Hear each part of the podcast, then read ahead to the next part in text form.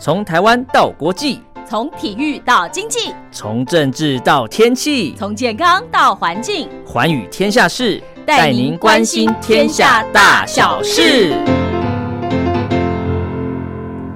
收音机旁的听众朋友，大家好，我是陈燕，又到了礼拜四、礼拜五喽。早上的七点到八点，晚上的十点到十一点，我们在空中共度一个小时。礼拜一、礼拜二呢，是由茉莉所主持的《听心灵在唱歌》；礼拜三是黄轩的《宝贝宣言》；礼拜四啊，礼拜五啊。就是陈燕了，对我们来关心一下哦，可能国际的，可能两岸的，可能你不知道的，包括一些健康的讯息，一些国际的大小事。当然，不见得所有的大小事我们在今天这两集节目里面都听得到，但是我会尽量哦，将一些杂志啦、报道啦、周刊所刊登的一些评论文章呢，跟听众朋友做介绍。也欢迎收音机旁的听众朋友锁定。每个礼拜四、礼拜五的这个时段，收听陈燕制作做主持的《寰宇天下事》。那么节目一开始，让我们先来听到这首歌曲，炎亚纶的《最想去的地方》。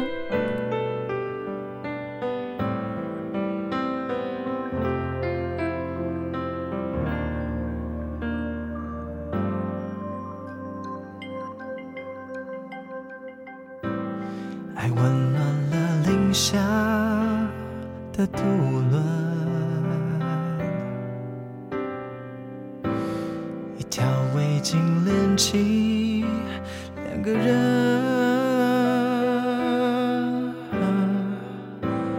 我才明白流浪的路程是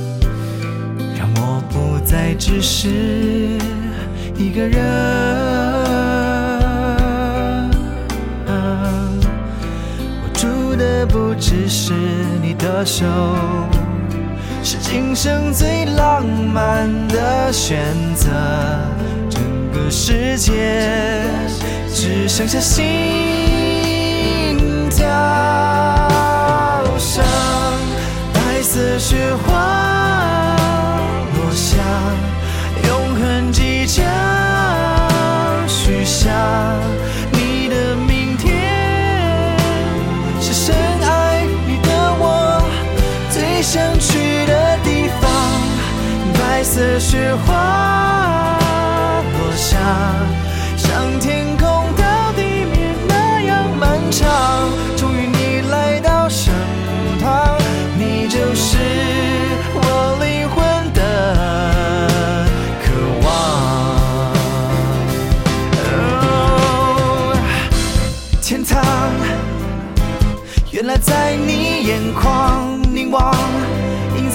双眼，唯一的我愿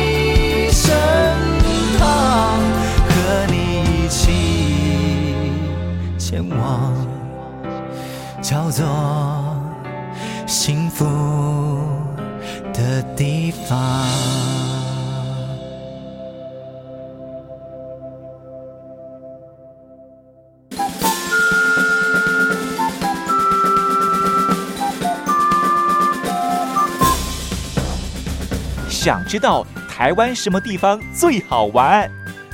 想知道台湾什么美食最好吃？想知道两岸发生了什么大事吗？您想要的我们都有。收听光华之声，丰富您的人生。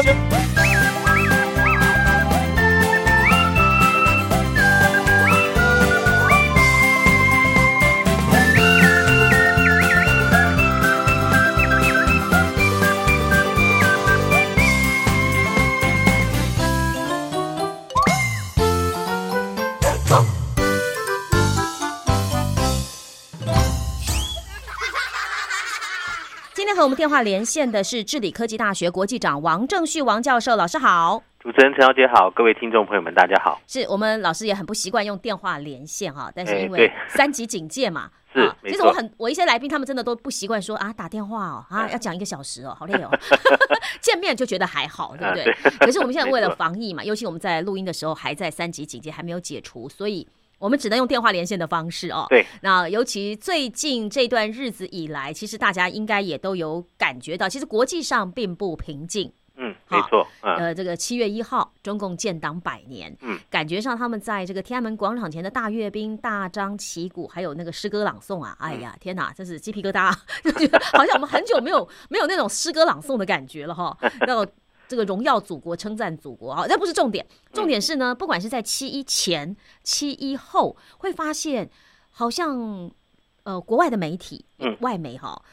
都不太着重在中国的现在的成就如何达到百年的荣耀，反而隐隐约约有一种民主国家阵线联盟要力抗中国，甚至是要挑，也不能说挑战，就是要对抗“一带一路”嘛。呃，有有这样的一个感觉氛围哈，没错，没错，对啊，到底怎么搞的呢？是不是中国的所谓的百年或者所谓的它的崛起，这么的让世界不看好或者是不赞同啊？呃，目前在不管是在中国内部或是在国际之间，对于未来中国的发展以及中国跟这个世界的连接的互动的可能趋势，呃，都有不同的看法。嗯。那诚如刚刚主持人所说的，呃，中共在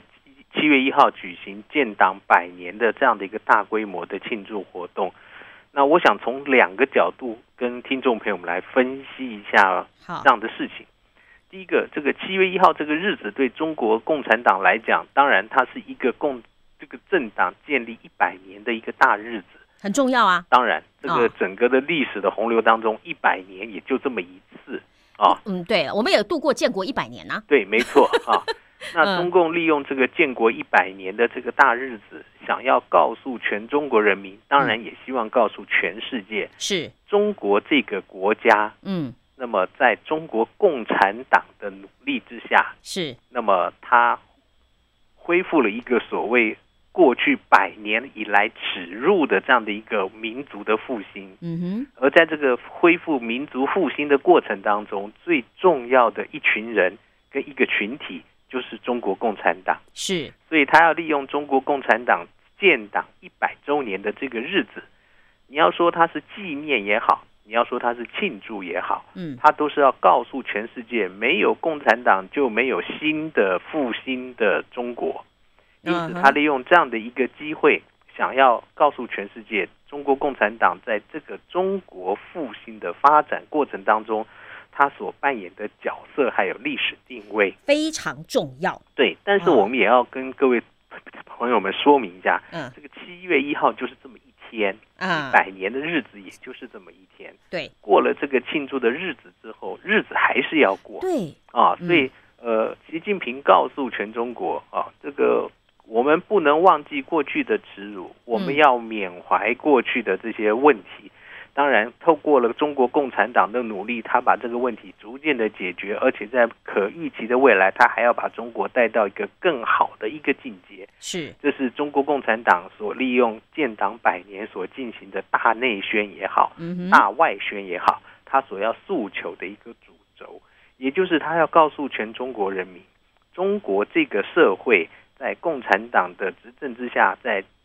二零二一年的七月一号，他们已经达成了所谓的小康社会的这个目标。那么，下一个百年，也就是二零四九年，嗯，中华人民共和国建国百年，那么中国要迈向所谓的中等发展国家的水平。是那，么也就是按照当时在一九八二年中共十二大所提出的，呃，对不起，一九八七年嗯，中共十三大提出的所谓社会主义初级阶段的这样的一个论述，他要告诉所有的人，现在他们的初级阶段已经达成了，嗯哼，接下来要往社会主义高级阶段过渡了。嗯也就是要往更高发达的一个国家发展的一个目标去迈进。其实，共产党举行这样的一个会议跟这样的一个庆典活动，最主要的目的是要告诉全世界，只有共产党才领才能带领着中国往一个所谓的更高水平的中等发达国家迈进的这样的一个事实。啊嗯哼，，但是这个事实能不能达成，那就要靠历史来检验。所以我要跟各位分享听众朋友分享的第二个问题，就是刚刚主持人提到的哈，嗯，那今年六月份，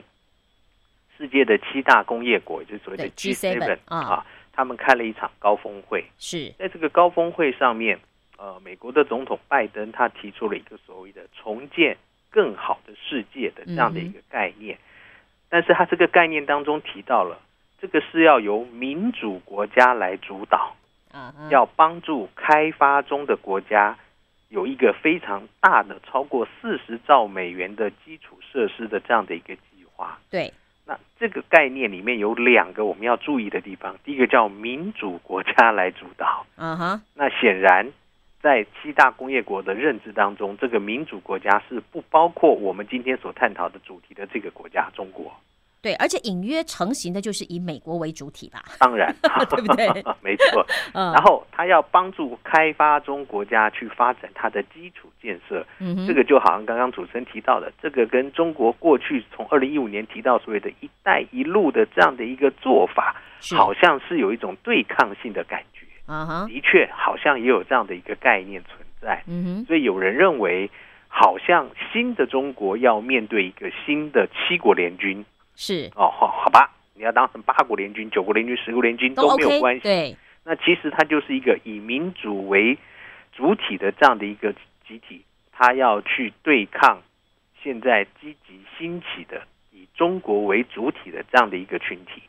那么，一个新的这个群体的对抗可能要产生，它会不会回到我们在上个世纪所形成的冷战，嗯，还是会成为一个面对面的热战？嗯这个都是大家所关注的焦点。而这个焦点当中，也有两个必须要观察的。第一个就是以美国为主体这些西方国家，他们在疫情现在好像要慢慢复苏，但也有可能更危险的情况之下，嗯。他们的经济发展能不能回到在上个世纪末到这个世纪初的荣景，不被所谓的金融海啸所侵蚀，而他们慢慢慢慢的又回到了主导全世界经济地位的这样的一个强势的一个群体，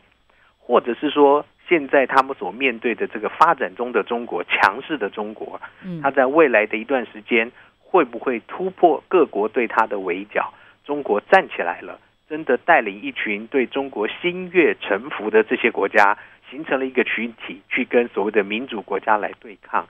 还是说中国在未来的发展过程当中，面对内部、外部这样那样的问题，中国没有办法达到他们所想要的那样的一个结果，最终还是要成为一个在美中或是东西对抗之下败选的一方，这个都是各方在关注的，所以这种动态的一些讨论跟研究，其实就是我们现在非常感到有兴趣的话题。是，其实讲到说以美中两方为首啊，不管是带领第三世界或开发中国家，或者是已开发的什么民主阵线联盟哈、嗯这样的一个对抗，其实在早在几年前中国引燃崛起的时候。这种态势就已经成型了啦。对啊，其实我要跟各位听众朋友们说，在九零年代，当时的中国其实面临非常艰难的外交困境。是，那最主要是八九年的天天安门事件之后，嗯，那西方国家联手对中国进行经济与政治的制裁、是，封锁，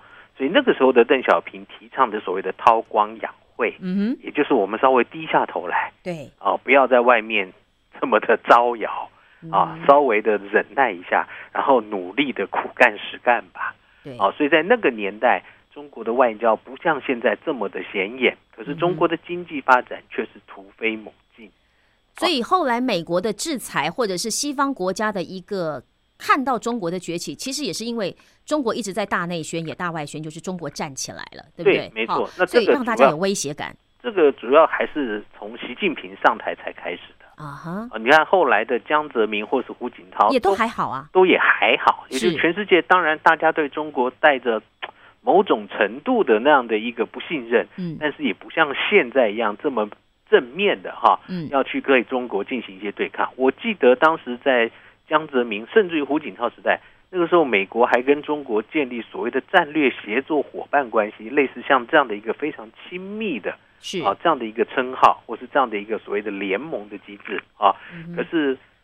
时时过境迁，现在的中国在美国的眼中是一个非常可怕，而且必须要正视的一个直接面对的敌人啊。是，虽然当然还有另外一个俄罗斯啊也是虎虎视眈眈，嗯让美国必须要去做一个有效的一个联盟啊。但是最主要、最主要的还是要看在中国的成长啊。是，所以为什么从川普时代开始，哈，四年多以前，美国政府就积极的把中国当做一个首要的打压的对象嗯哼，啊。那么透过各种的方式，要去打击中国的经济成长，要去打击中国在国际间的领袖地位是啊。当然，中国内部呢也做了一些配合，啊哈 这个配合就是譬如说反送中的事件，啊，对于台湾的强迫啊，或者是压制的这样的一个情况等等，还有新疆啊这个人权的问题等等，其实这个都给西方国家提供了很多可以去攻击中国的素材。子弹，啊，没错，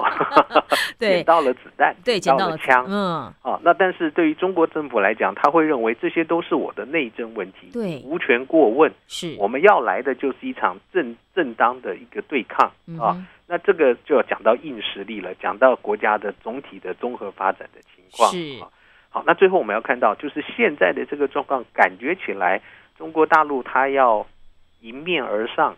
可是西方国家他们希望对中国采取一个强制的压制或者对抗的情况。那中国到底有没有办法突围？那个那个这个大家对于中国未来的个发展，到底是比较乐观还是比较悲观？嗯这个就是我们今天可以讨论的话题了。没错，好，所以待会儿音乐过后啊，我们再继续回来，因为你会发现说，从川普以后，对不对？就四年多前，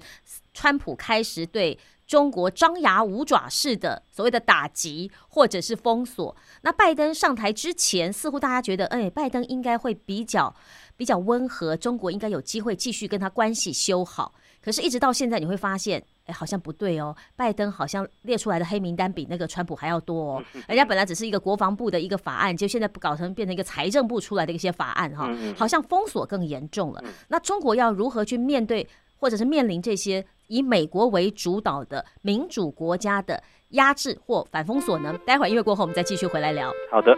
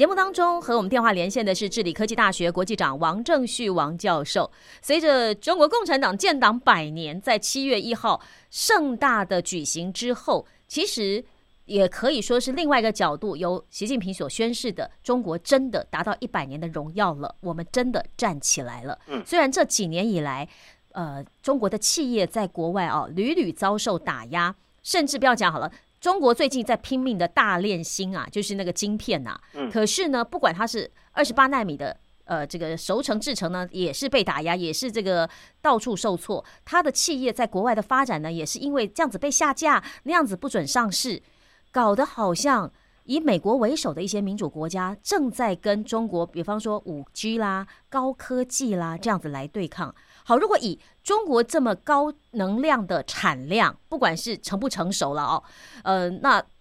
当他东西不能外销的时候，他怎么办？或者面对西方国家打击的时候，他的企业又该如何生存呢？呃，这是一个非常好的问题啊。呃，其实中国现在所面对的是一个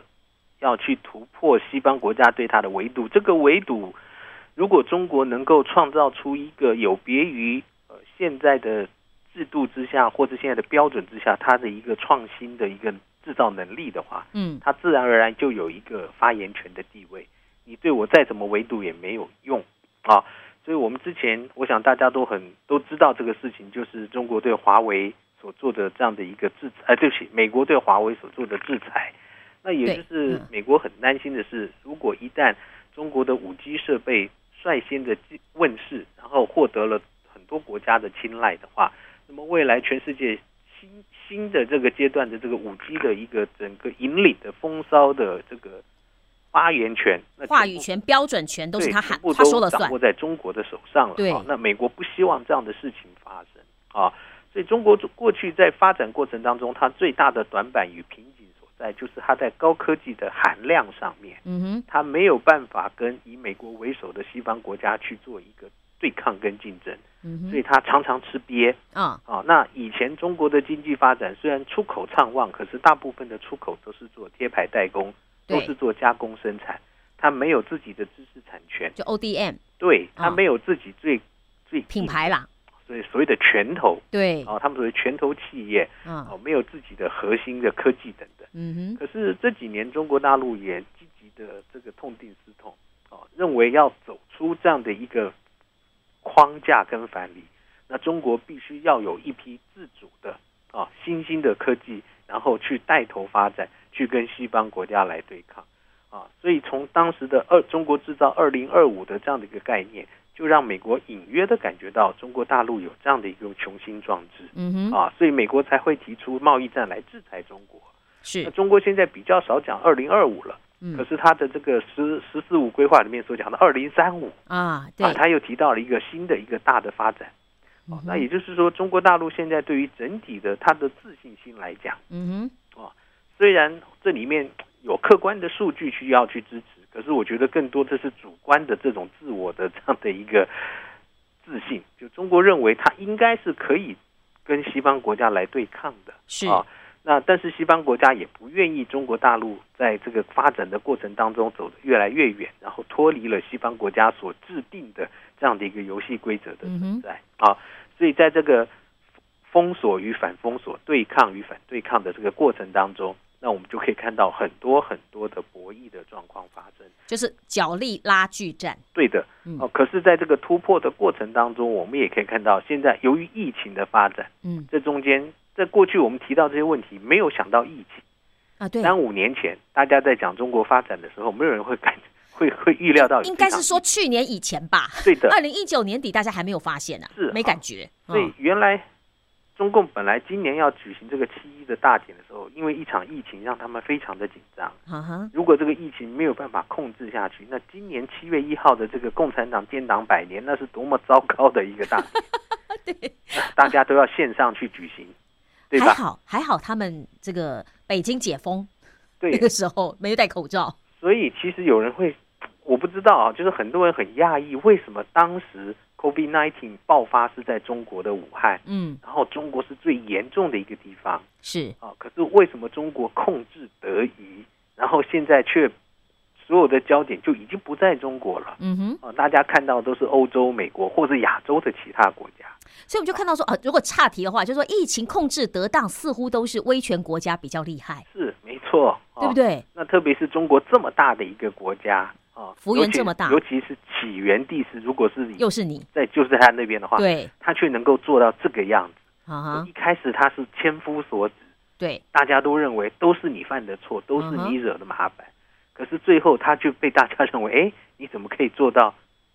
可以开放了对，啊？反而大家不好意思说他是模范生。嗯哼，那最起码大家嘴巴就闭起来了是，哦，没有对中国去指责，反而认为，哎，中国的防疫可能会成为某种程度的典范。所以这种时候反而觉得没有没有资格，也没有立场去说你中国做的不好，对呀、中国会会更有自信啦。说实话，至少在这一方面，对呀、所以对所以我说这个疫情带来一个很特别的转变。对，哦，就是原来中国可能是处于比较挨打的状态，啊被人家指责的状态。对，可是，一场防疫的战争，现在整个中国大陆让全世界看来，它已经不是一个防疫的这个焦点，，对对对对对，它是一个模，它它是一个防防疫的典范。嗯哦，它是一个大家不用去再再去关注它了，因为现在大家要讨论的是其他在欧美或亚洲其他地区 Delta 病毒一个新的一个泛滥的情况。啊哈，那这个反而给中国带来一个所谓的反败为胜的契机。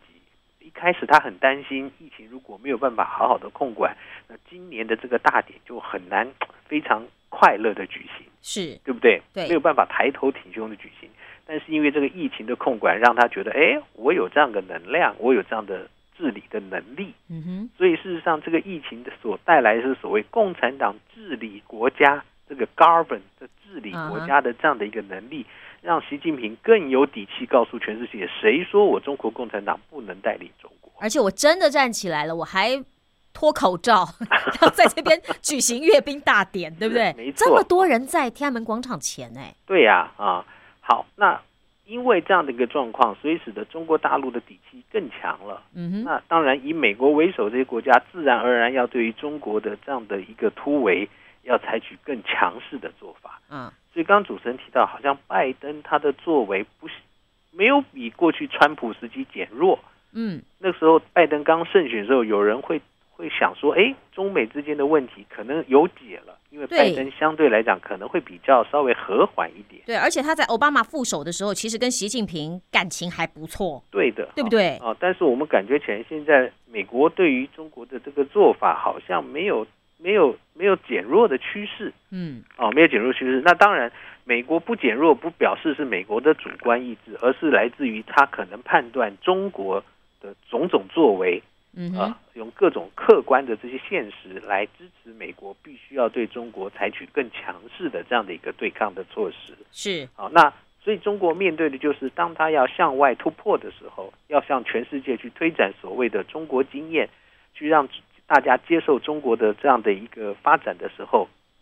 那全世界开始有了这样的一个反抗的声音，那包括了一些市场等等，都可能会采取一些抵制的作为。嗯哼，所以刚刚主持人也提到了，美中国很多的企业要在国外上市啊，要在国外采取各种的这些拓展，可能都来遭受了各种不同的这种阻碍。的 IPO 也喊卡了，是的，啊？对不对？那就变成了什么？中国开始要去思考，那当我现在面对了来自于外界的这样一个这样的一个抵制的时候，嗯那我只有两种做法。第一个，往一个压力比较小的市场去开发，嗯哼，啊，所以为什么中国大陆还是要持续的向所谓的第三世界啊，让像所谓的这像非洲啊、嗯中南美洲啊，尤其美国的后院这些国家，中国大陆要积极的去跟他们做交流。啊，嗯因为欧美这些主流的国家现在看起来对中国都是采取采取防范的心态的，是，可是这些非洲或中南美洲这些开发中的国家、低度开发的国家，嗯，他们非常仰赖中国给予他们在经济或其他方面的资源。对，就是说之前可能还因为基础建设或者是经济的贷款对，后来是直接给疫苗，对，对不对我刚刚也正想讲，除了经济的资源之外，还有疫苗，对呀还有这个救命仙丹。是，哦，所以这个疫苗外交也让中国大陆要突破外在的这个环境，嗯他要走这条路。那他过去提到的一带一路，现在慢慢慢慢的也有很多的变数出现。是，啊。那个时候的一带一路，大家好像看起来很多国家啊都是 呃积极响应。对。啊，但是实施了几年之后，有的国家发觉这个好像不太妙。嗯，啊，一方面中国可能要采取这种“一带一路”的方式，那么对于各国的主权还有经济的这样的一个主控权，采取了更多更多的一种深入的控制，那么使得很多国家国内的这种问题反弹，他们会觉得这个有点丧权辱国，是啊，不宜跟中国采取更多的这样的合作。那再加上我们刚刚提到的，以美国为首的 G7，啊哈他们要提出跟“一带一路”相对抗的这样的一个类似的概念。这个都让中国大陆在对外的这个上面哈出口上面面对了一些压力。反对那我过头来，对他就必须要从内部来着手。对我就是好奇，就是说我有我是世界的工厂，嗯就算你现在把那些企业要求说你要回到本国来投资，甚至我的企业要来投资你中国的，不管是买股票也好，或者是这个呃做这些积极的投资也好，可能也会因为被列为黑名单而喊卡。嗯那这样中国的企业怎么办？我东西卖不出去啊。嗯，没错。我想，一个正常的或是一个健康的经济体，它除了能够做一个非常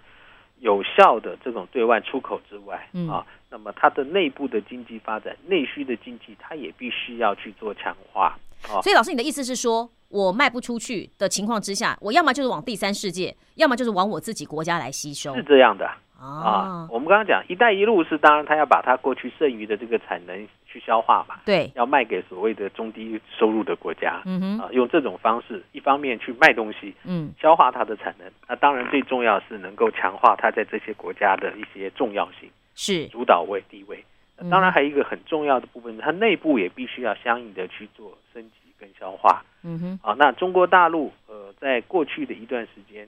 所谓的经济的内循环，可能是在这个譬如说在二零零九、零八、零九那种金融海啸的时候，中国大陆的政府投入了大量的政府资金啊，去帮助中国的企业度过那个难关。是，啊，所以中国大陆产生了大量的这样的一个能量的一个储储存。可是当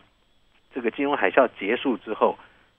西方的这个市场还没有有效的恢复，那中国大陆产生这些大量的能量怎么办？它必须去做一个对内的这样的一个销售。啊，所以习近平当时提出所谓的新常态，也就是中国，你不要各位，你不要想我们过去都是每年这么高成长率，现在可能没有了。嗯，啊，每年的什么八九啊十的这种成长率没有了，慢慢慢慢我们要习惯七啊六啊。嗯哼，啊，要习惯这样的一个 L 型的发展了，啊，慢慢慢的发展，不会像以前这种所谓的往上走了，慢慢慢慢是要越平稳了啊。所以中国大陆现在所积极要做的，就是把过去对外的这样的一个能量，我们也慢慢要对对内啊来进行一个消化。所以以前的经济内循环，慢慢慢慢现在变成了两个循环啊哈，啊，一个循环是内部的循环，嗯一个是对外的循环。那不管是外循环、内循环，其实现在是中国大陆的经济发展的两条指针。是，而我们今天要讨论的另外一个重重点，就是在内循环的过程当中，嗯，中国内部现在面面临了什么样的问题？它须要怎么样去解决好，啊？所以我们待会儿音乐过后继续回来讨论。好，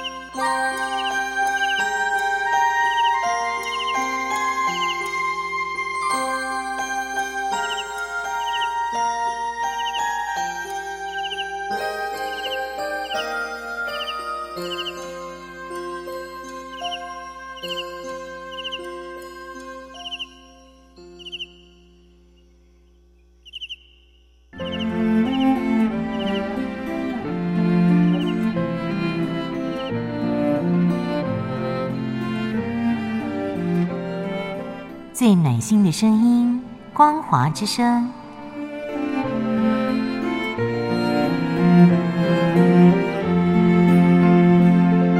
短波九七四五千赫，六一零五千赫，中波七一一千赫，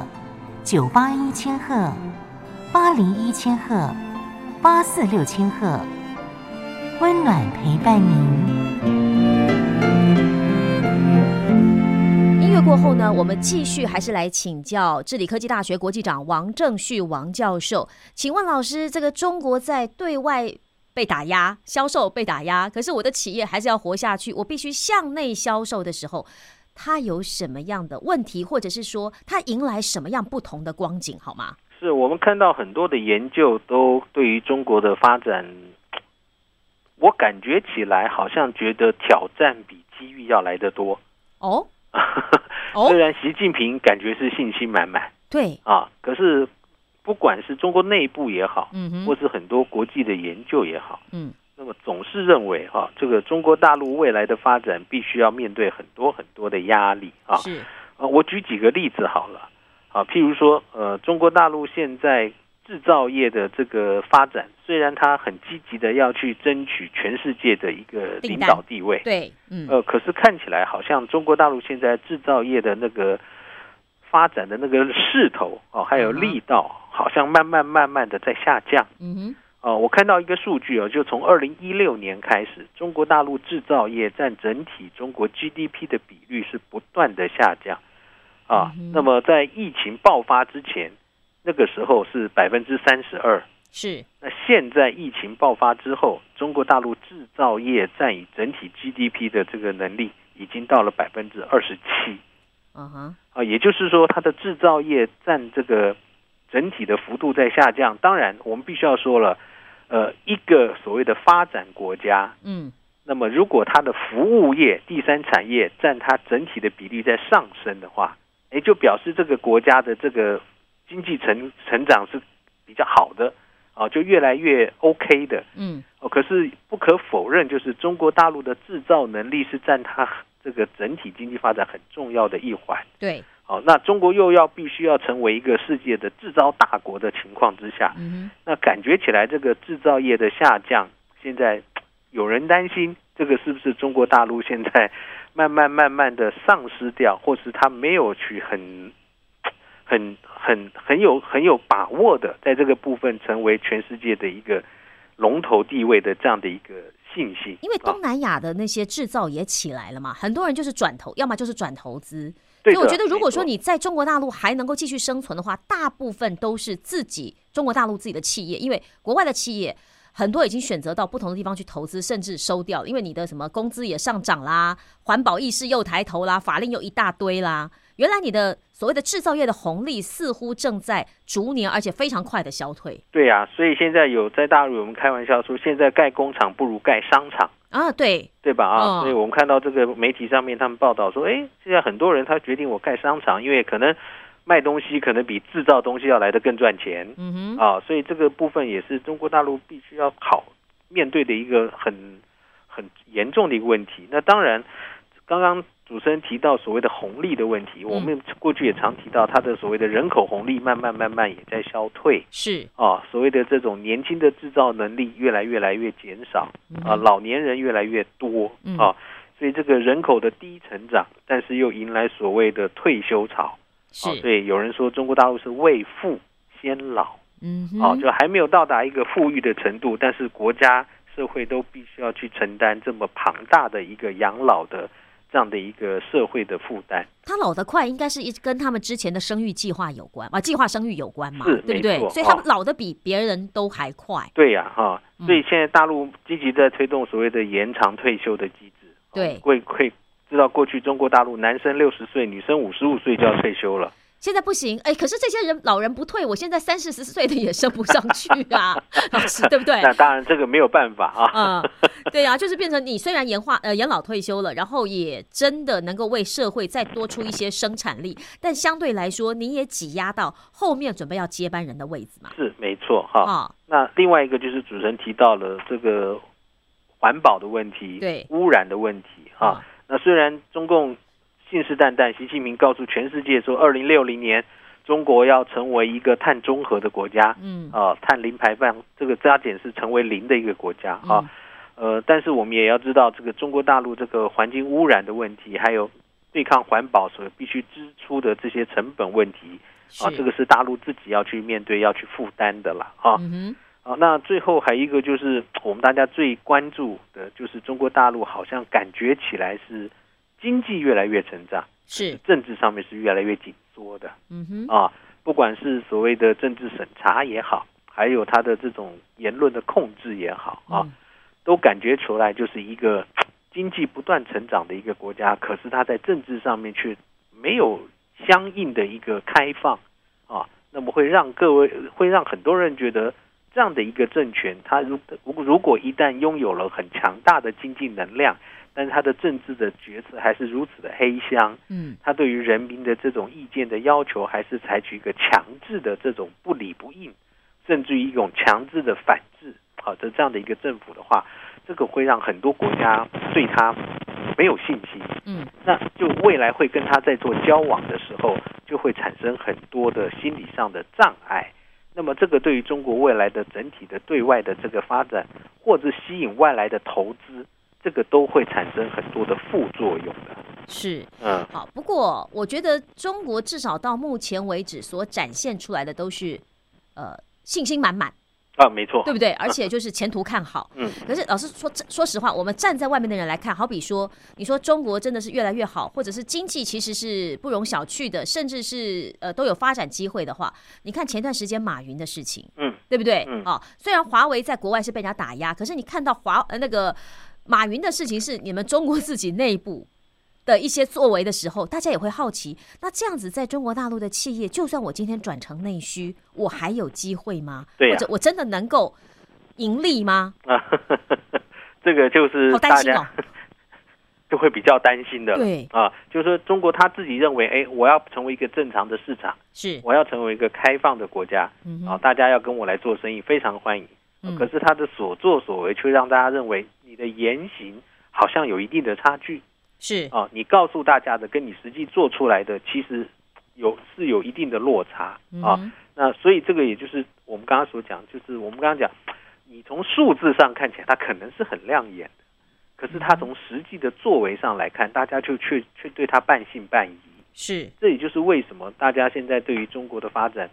不是那么的有信心的原因啊。我在今天接受访问之前，我一早来看了这个今天的报纸啊，就中国大陆国家统计局刚刚公布了今年二零二一年大陆第二季的 GDP，嗯。它的年增率是百分之七点九，虽然它原来预估是百分之八，嗯。最后没有达到百分之八，嗯，那到了百分之七点九，可是这个数字还是很惊人的。对，啊，也是很惊人的哈。但是我看到了这些种种的这个国外的各个投资机构的分析，都认为中国大陆的经济成长虽然感觉起来还是很惊人，可是未来的一段时间它会慢慢慢慢的放缓，嗯，会越来会越来越变慢。那这个变慢当然有它内部的制度上面的一个原因，那还有很多的是来自于外在对于他们的不信任啊，所以只使得未来中国的经济发展可能更多的他必须要先取得来自于外在的一个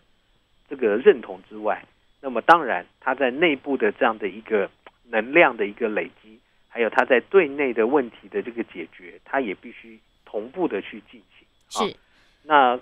我我我还看到另外一个报道，它上面讲到，现在新一代中国大陆的年轻人感觉起来好像也越来越消极消极，对，躺平了就对了。因为我看到了现在大陆网络上面嗯最新的流行语叫做“躺平啊哈，”，呃，就是大家开始耍废了。就是佛性人生来着，对不对？就是我不要太积极。可是照理说，如果你的经济或者你所规划的大饼是那么好的话，身为年轻人应该更有冲力才对啊。可是问题是，现在大陆的整体的经济发展，它并不是走向均富的情况。哦，我们刚刚讲到，习近平说了，嗯我们要往第二个百年来过渡，也是往更高阶段的社会主义。是其实更高阶段的社会主义应该是均富的一个社会主义，嗯啊。呃，前一阵子我看到一个新闻，好像在浙江嗯啊，中国大陆要试行，要在浙江当中要让国国有企业跟民间企业去做融合。是啊，也就是说，当民间企业越来越大的时候，然后国有企业开始要去融入民间企业，嗯让过去的这些私人资产慢慢要融入到集体资产当中，某种程度的，啊他要好像要往一种社会主义的方式来做试点，来做试验。是可是眼前看起来，中国大陆整体的这个均富的这个状况没有达成，而是贫富差距是越来越大。嗯哼所以刚刚主持人提到，哎，感觉起来好像这个社会慢慢越来越发展了，越来越繁荣了。嗯那怎么年轻人怎么会没有动力呢？对呀、因为年轻人也买不起房，啊 年轻人也没有更多的这个跟现在的这种社会当中去去做挑战的这样的一个动力跟这样的一个那种能量了嗯啊、所以你看之前为什么有啃老啊这些，其实这都从中国大陆跑出来的。是哦，年轻人他不想要努力的原因，是因为他觉得再怎么努力，他也达不到那个效果。就这样吧对，所以最好的方法就是靠爸爸妈妈，啊哦，靠上一代。是啊，所以我们会发觉大陆的这种当经济整体发展过程当中，这种下层的经济或是这种所谓的中低收入的这一群的这样的一个特殊原因，它也会被越来越凸起凸显。嗯哼习近平说：“我现在已经脱贫了。”啊，嗯我带领着中国解决了所谓的基本贫困问题。可是那个基本贫困是最低层的，它只是让它从一个相对贫困走向一个比较不贫困。可是比较不贫困不表示富裕啊，对。对？我记得他是今年初吧，是不是有八百多个乡镇嗯，脱帽了嘛？对不对？对呀、那那应该这么说哈，原来他们可能是在贫困线以下，啊、那现在已经脱离贫困线，就在贫困线以上，对不对？对是但是不代表不贫困。对对 我不知道听众能不能理解我的意思、啊？就是说，假设一个人人均收入一天是一块美金，就是所谓的贫困线的问题。嗯，原来这些地方每天每个人平均都收不到一块美金，对现在我让他一块一一块一毛美金了。，OK，啊，我已经过了贫困线了吧？一块一毛美金，那请问一块一毛跟九毛美金差在哪里？有啦，有差两毛美金了。不到两哎，差对两毛两毛，对 不对到两哎对一。块一毛跟九毛那两毛能干什么呢？对啊，那事实上这一块一毛美金也解决不了问题嘛。嗯，那可是从数据的角度来看，的确它脱贫了，对，对吧？可是实际上他们跟 高高收入群还是有很大的差距。不要说跟高收入群，跟平均，那事实上它还是有一定的这样的一个差距吧。就是说，如果我把回忆再拉到两年以前，你看那个北京驱除低端人口，啊，对啊，对不对？啊没错啊、那个就是一个非常贫富差距，而且是排斥外来的乡镇的人口到我城市来谋生、破坏市容等等之类的，有很多甚至什么偷拐抢骗，大概都是这些人干出来。是啊就是有有那种恶劣的印象。那如果说今天贫富差距还是维持着，虽然我脱贫，但是不代表。这些贫困的人不会觊觎我这个富有人的财产吧？对呀、还是会有这种相对的敌视啊。是啊，哦，所以这种年轻人他买不了房、结不了婚，这种躺平的趋势，现在成为一个、虽然不是一个普遍现象，但慢慢引燃成为一个新的趋势。嗯那如果这个趋势越来越成熟、越来越扩大的话，是那么这个对未来中国新一代的这样的一个发展的能力的这样的塑造，它就是一个副作用，它就贴上一个负面的标签了。是，这那还不只是大家不想工作，你可以更把它衍生为他对于这个社会乃至于这个国家，嗯哼对于这个党的不信任。哼，老师，那你刚刚给我画了一个二零三五年的大饼对呀、啊，怎么办？人家习大大已经宣誓了，是那就不知道这个这个饼到时候是他又要去做怎么样的美化了。啊就中国人民愿不愿意为了这个事情去配合他？希望我们真的求求实事求是的来来看这个问题吧。所以希望那个万年国家主席十四年后是可以很骄傲的继续站在 这个天安门广场上再继续宣誓，我们三五年达标了。那还真不知道会不会有这种 情况发生呢？不知道，不知道，真的，因为现在哦，呃，我那天还在跟朋友聊天说，你看哦，五年前想不到的职业，现在都冒出来了；嗯，五年前没有想到的手机功能，现在都有了。是没错。所以，我现在能不怎么能够预估说，我十五年以后，我一定可以国家做成什么样子？我觉得那个饼会有一些些的呃挑战跟跟梦幻，是对不对？没错。但是，身为国家领导人，当然他必须给国家一个期许，给国家人民一个希望。嗯只是说，这个希望跟期许跟现实到底是有多少的连结或者是落差？嗯尤其是你看啊，我现在所有东西想要外销，甚至我想要把我的疫苗销出去，也没有没有人愿意帮你这个疫苗背书，对不对？对，所以就是中国在这个发展经济的同时，也必须要取得外界对于他的这种形象的信任。对，那内部的人民也必须对他的所有的这个对内治理的这样的一个能力，嗯要采取一个正面的回应。那再不然都只是你自己共产党在做梦，嗯哼，共产党在做一个自我的陶醉嗯哼，啊。那事实的结果可能都不如共产党所想象的这么美好吧。对，因为我最记得，尤其是在今天访问的早上，我听到就是坎城影展啊，嗯他不是都会播各个国家的这个竞选的片子嘛？嗯，他最后播的是一个香港反送中的一个纪录片，嗯，而且是在中国的电影播完之后，所以他们不能退赛，嗯啊，也没有办法说我去不去走红毯，就是他有点技术性的。突然一个爆炸式的宣布，我现在播这个电影，啊，所以你就会觉得说，这西方国家不是没有看到你的作为，他会把你的这些对香港的、对新疆的这些做法或威胁，在不同的时时段，可能用不同的方式，现在比较敢大声的去对中国说：“OK，我看到了，然后没错，没错。然后我可能不买你新疆棉的东西了，对对不对？”对，所以中国要面对的威胁，我觉得不是光 G7，可能是除了经济之外，还有很多的不信任，以及我就是不喜欢你。我我我我要表示的是，主持人您就讲到真的讲到问题的重点了，哦，我就是不喜欢你 我。就是不喜欢，你。那就中国现在要做的是，我怎么样让人家喜欢啊？就是当他以前大家不喜欢的中国是贫穷的中国，后来大家不喜欢的中国是一个土豪的中国，嗯，对吧？对啊，现在大家不喜欢的中国是一个自信，但是却又很自大狂妄的中国。而且会会呃触犯到别人底线的，对，没错啊所以他必须还是要回到很多人类的普世价值，是现在主流的这样的一个社会的思潮。没错，这样子可能让中国未来的发展才会有比较少的冤枉路吧。没错。对好，这今年的七月一号建党百年，真的它只有那一天，但是百年以后呢？好，真的不是一些很大的空话或者大话就可以装饰的，或者是一个画个大饼。那真的怎么做？其实，好，你说世界对我不友善，但是我又是对世界友善了吗？我觉得这是当你在指责别人的时候，你不要忘记有好几根手指头，其实也是在呃，也必须要检讨自己的啦。哦，对，当然哦我们站在台湾的角度，我们很，我们也希望中国大陆能够变得更好。对嗯能够平稳的发展，对然后我们一起这个和平的共处，然后对全世界向全世界赚钱啊。我想可能每每一个每一届的政府啊，当然他对大陆的做法不同哦，可是我觉得这个从心眼上面，从最根本上面，我们希望两岸是和平的发展，然后中国大陆能够采取一个比较顺利的发展，但却、嗯却又是一个和善的态度是。啊，然后来面对周遭的国家啊。我觉得这个才是一个我我个人希望的啊，这个中国的一个面貌。也谢谢王正旭教授的分析啊、那现在我们来看看这个这个中国一百年以后会继续怎么走。好，今天非常谢谢呃老师的连线，谢谢老师。谢谢。